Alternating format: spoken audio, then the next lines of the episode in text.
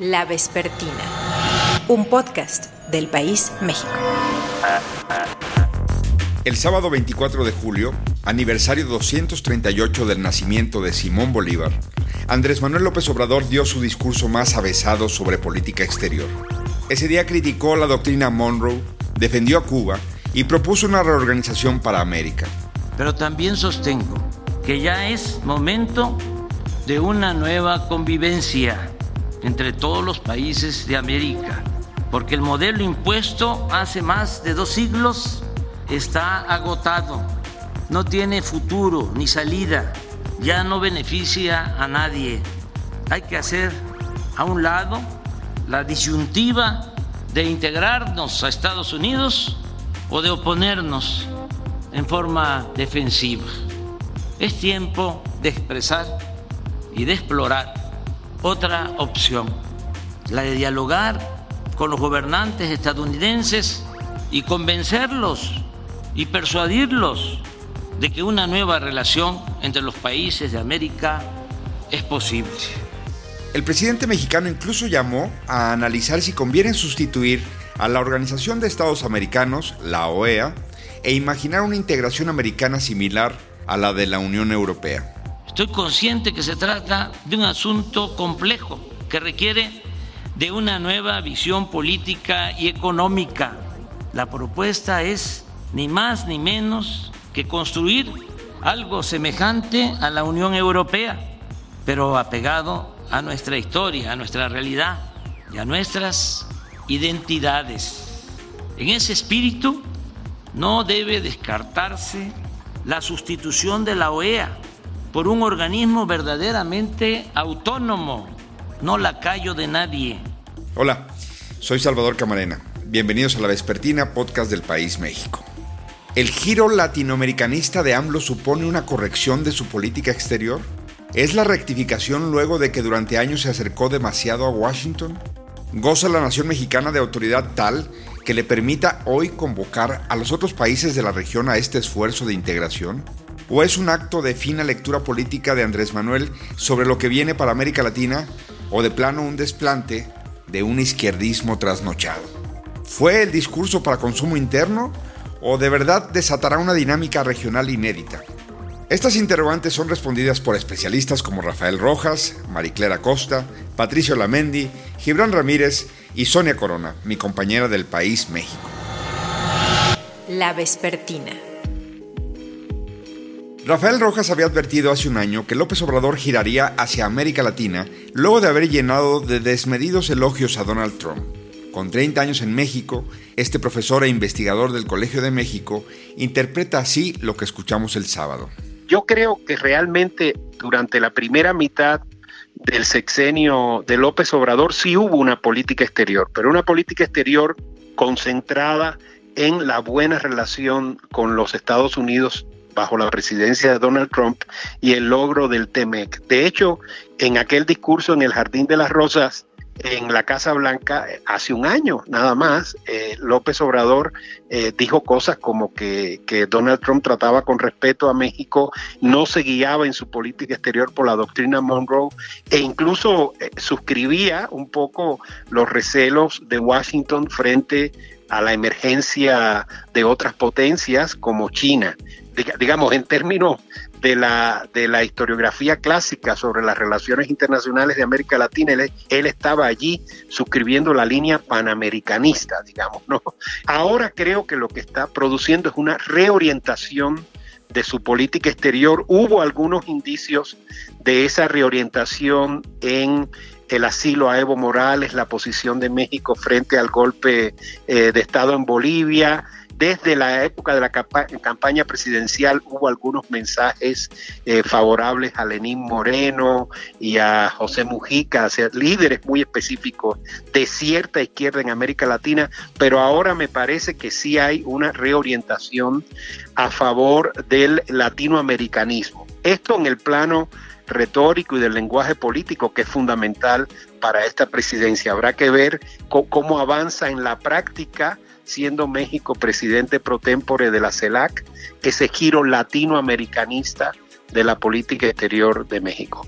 Por su parte, Sonia Corona la jefa de redacción del País México, destaca lo inédito del mensaje de López Obrador. Quienes seguimos casi todas sus, sus intervenciones diarias, eh, notamos que el discurso del sábado fue muy distinto a lo que él suele manejar.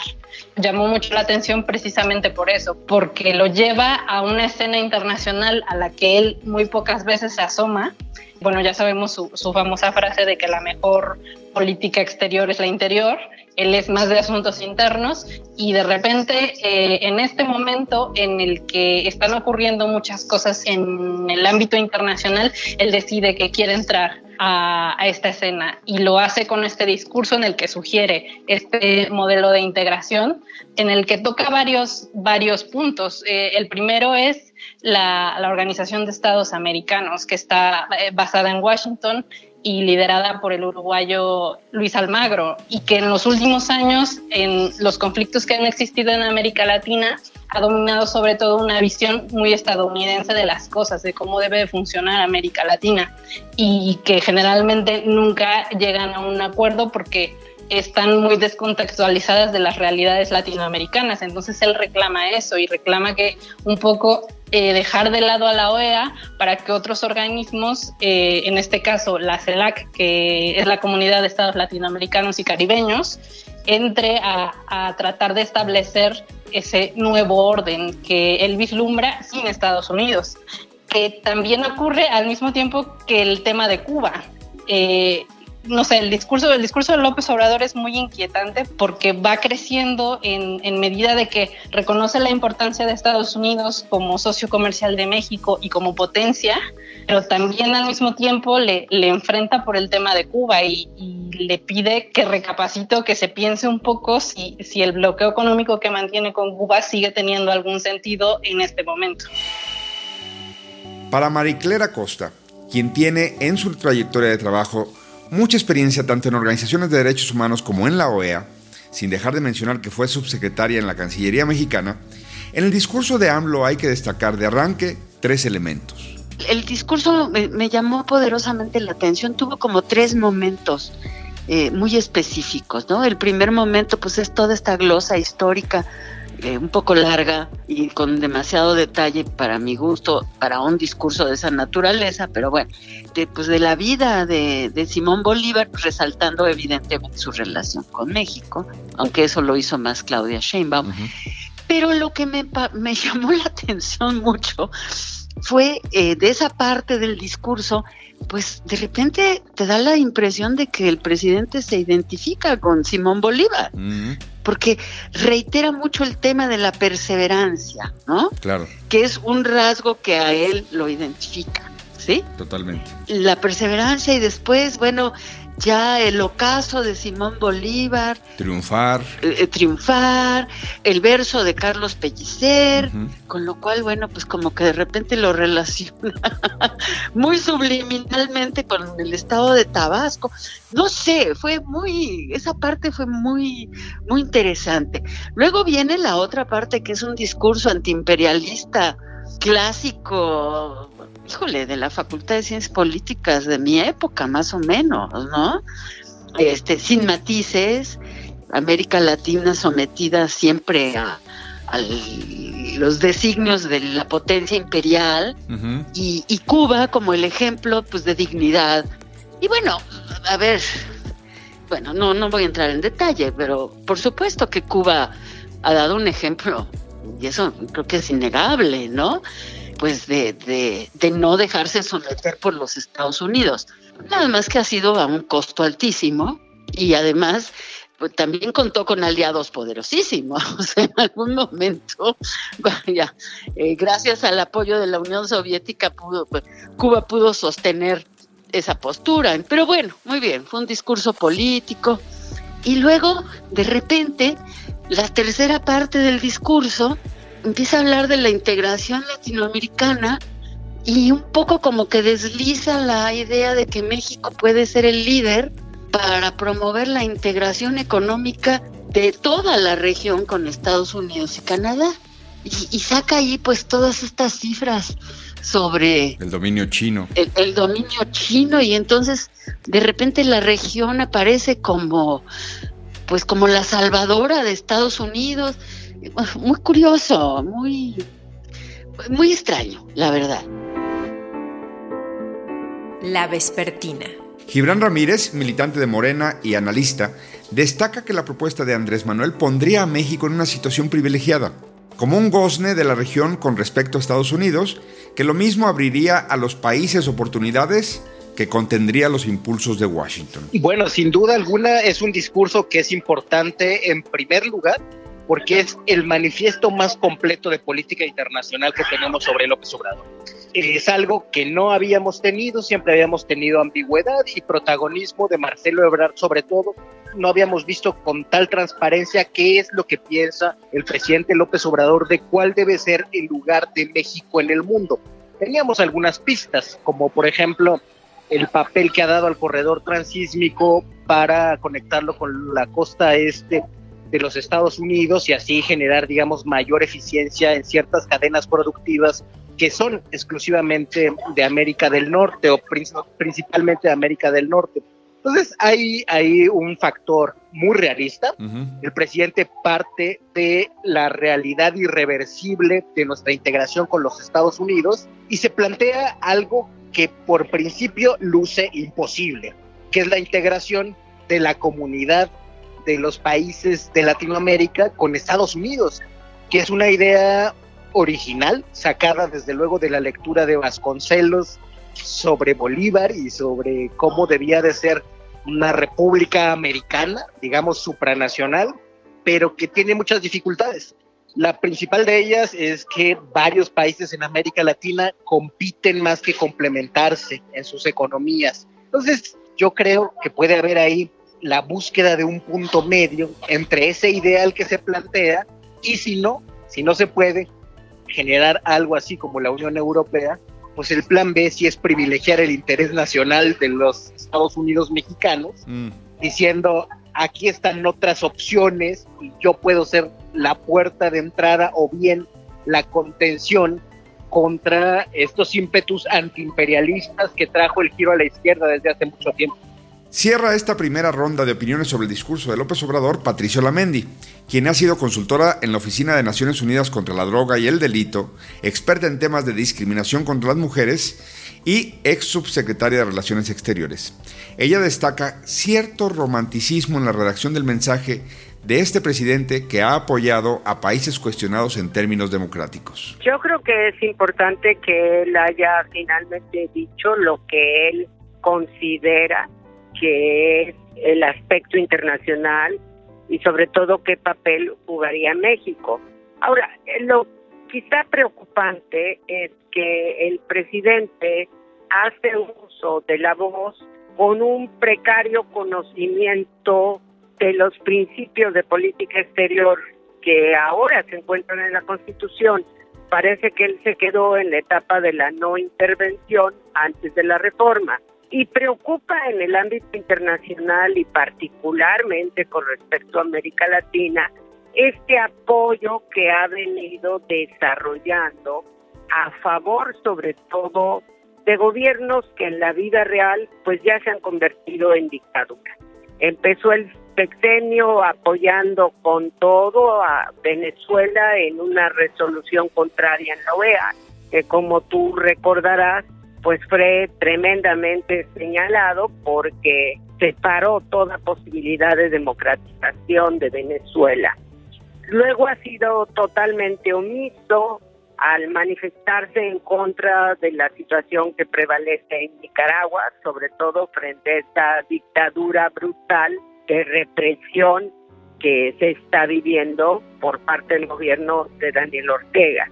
Y ahora en Cuba quizá estamos viviendo un movimiento inédito porque la dictadura cubana fue particularmente eh, dura con los opositores. Eh, me parece una visión más romántica de la izquierda o de una izquierda que él cree que existió, porque en general la izquierda latinoamericana eh, sí fue en algún momento muy cuestionadora de estas ¿no? Claro. Digo, independientemente de que yo puedo estar de acuerdo en que quizá la OEA ya no es el organismo que necesita la región. Pero Patti, ¿tiene viabilidad la propuesta de López Obrador? Pues mira, la verdad es que no da. Yo creo que es más que nada un discurso para lo interno en México, tal vez para sus bases. Hacia afuera hay mucha eh, mucha preocupación porque desde el ingreso de este nuevo periodo con el presidente López Obrador al frente, ha habido una política total de cuestionamiento a los temas de derechos humanos y de democracia. O sea, México fue partidario de la Carta Democrática en el marco de la OEA, fue quien hizo la reforma en el Consejo de Derechos Humanos y ahora esas posiciones pues prácticamente se han abandonado. Mm. Entonces, yo recomendaría que sería muy importante que la Cancillería estructurara un poco más lo que se piensa hacer, lo que se quiere hacer. Mm. Y bueno, pues el presidente se tenía que tirar un rollo latinoamericanista, pues ya se lo tiró, pero pues yo no le veo mucha viabilidad a ese a ese discurso porque pues se le olvidan temas centrales que para muchos países en América Latina pues son claves. ¿Como cuáles, Pati? Migración es un tema importante, comercio respeto a derechos humanos, eh, fortalecimiento de la democracia sigue siendo uno de los temas centrales en la región. Entonces, pues lamentablemente esos esos temas si no están en la mesa, pues no se ve cuál será el futuro, ¿no? Volvamos con Rafael Rojas. Rafa, ¿lo que plantea el discurso es viable? ¿Crees que lo pronunciado por el presidente López Obrador podría generar tracción? El contexto que ha llevado al grado de atomización y polarización que estamos viviendo en América Latina se mantiene. Es decir, estamos en un punto muy bajo, tal vez el más bajo, creo yo, del latinoamericanismo desde la caída del muro de Berlín para acá, ¿eh? yo lo diría así, eh, porque no hay ninguno de esos foros que funcione realmente bien, hay, muchos países miembros que se han separado y tenemos fricciones permanentes entre países vecinos como Venezuela y Colombia, Brasil y Colombia, Argentina y Brasil, Chile y Bolivia, debido a que son países vecinos encabezados por presidentes inscritos en una derecha o una izquierda, ¿verdad? Dando por sentado de que hay diversas izquierdas y derechas en la región. En un artículo no hace mucho en el país yo señalaba que en esta segunda mitad del sexenio íbamos a ver un avance hacia una perspectiva más claramente latinoamericana, porque tanto al presidente como a la Cancillería, como a las bases sociales y políticas de la izquierda gobernante en México les interesa contrarrestar la idea de que México había dado la espalda a América Latina y al Caribe y que estaba mm. eh, eh, obsesivamente concentrado en su relación con Trump. Yo creo que eso, eso, eso tuvo su costo, esa amistad con Trump, ese entendimiento perfecto y, y esas frases, ¿verdad?, que todavía nos resultan inconcebibles, tuvo su costo para la relación de México con las izquierdas latinoamericanas. Pero esas izquierdas, sobre todo sobre todo aquellas izquierdas más ubicadas en el polo bolivariano, son estrictamente geopolíticas. Esas izquierdas son muy realistas, digamos, en su línea y van a agradecer cualquier gesto de México, como estamos viendo ahora, que han agradecido tanto el, eh, Nicolás Maduro, su canciller Arreaza, como el presidente Díaz Canel, estas declaraciones del presidente.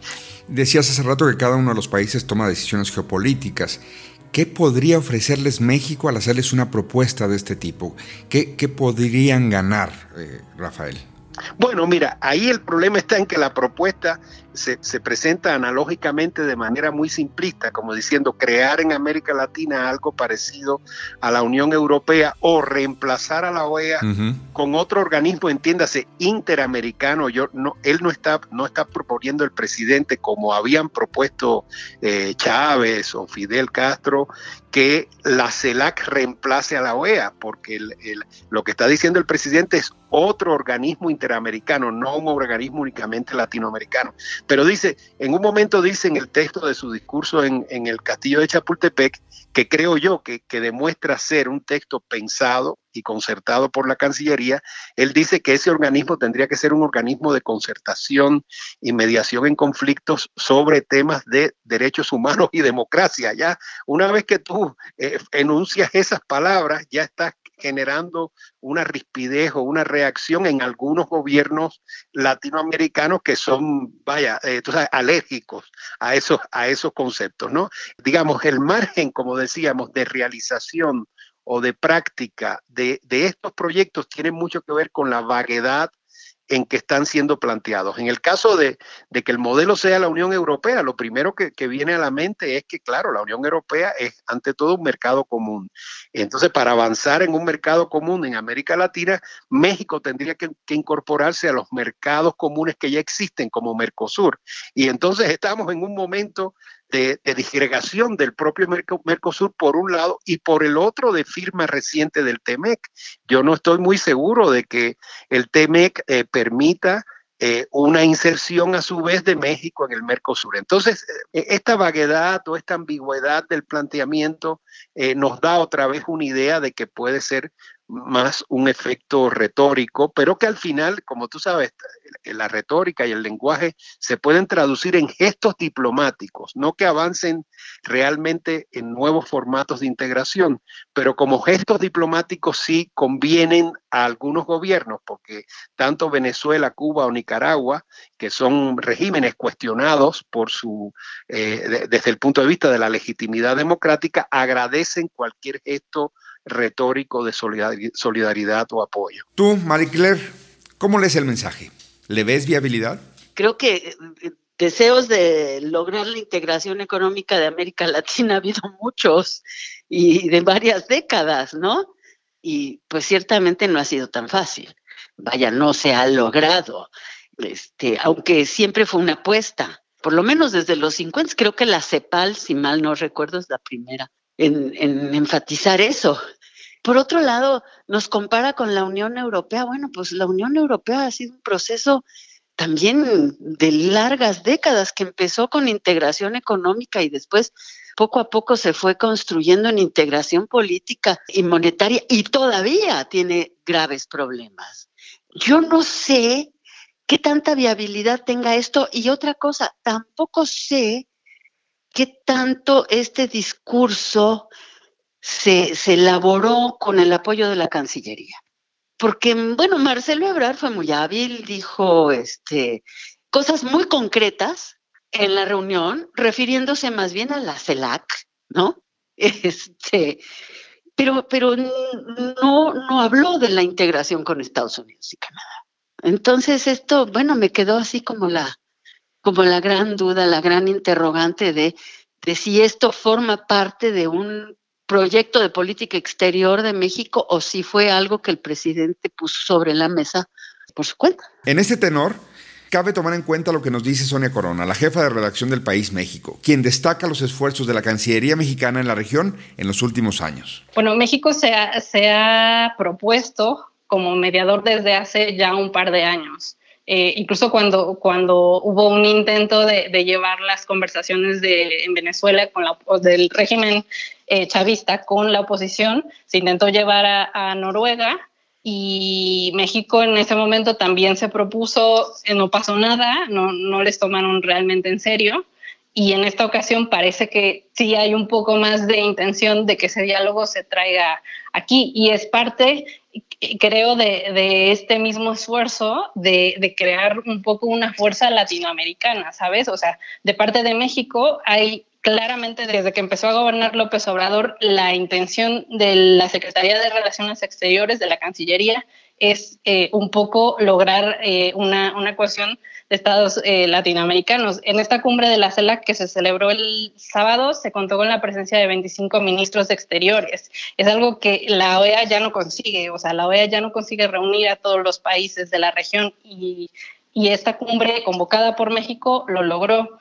Eh, está lo que ya comentabas, el, envío de estos eh, barcos, estos buques que todavía eh, no salen, pero que se están cargando allí en Veracruz para que vayan a Cuba, que es otro, como otro movimiento. Está el envío de vacunas a Centroamérica, que hemos visto en las últimas semanas, y también esas colaboraciones que de repente México hace con Argentina. Creo que en la Cancillería mexicana tiene, tiene en este momento muy claro que, que tiene que mover varias piezas en varias direcciones, pero si te fijas están todas enfocadas en América Latina, están muy bien posicionadas hacia, hacia huecos que Estados Unidos no alcanza a cubrir porque no es, no es de su interés y de, aparte tienen otros asuntos y que creo que México está poco a poco con, con pequeños pasos eh, tratando de aprovechar. ¿Por qué ahora esta propuesta, Gibran Ramírez? Por lo pronto, creo que para México no tiene ninguna mala salida.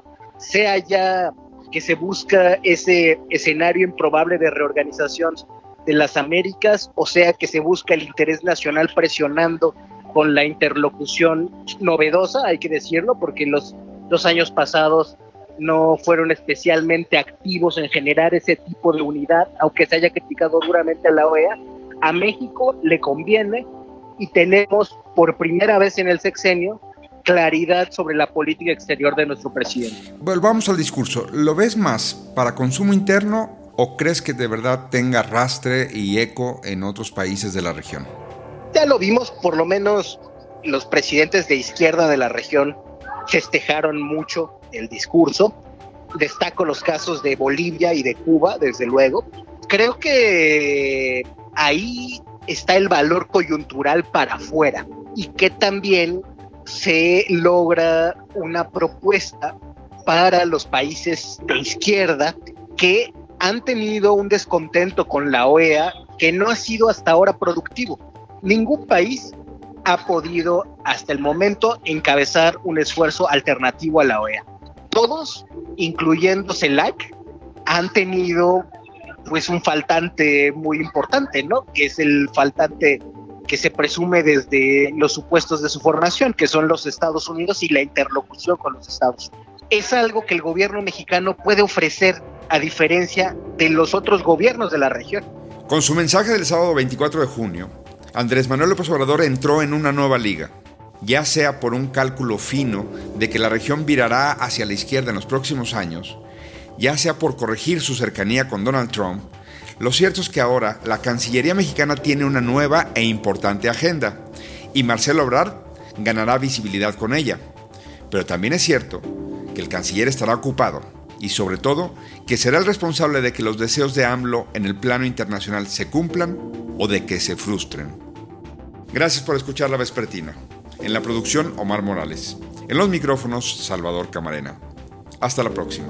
Obviamente no es poca cosa tener de vecino a, una nación como Estados Unidos. Nuestra cercanía nos obliga a buscar acuerdos y sería un grave error ponernos con Sansón, Sansón a las patadas. Pero al mismo tiempo tenemos poderosas razones para hacer valer nuestra soberanía y demostrar con argumentos, sin balandronadas, que no somos un protectorado, una colonia o su patio trasero. La Vespertina, un podcast del País México.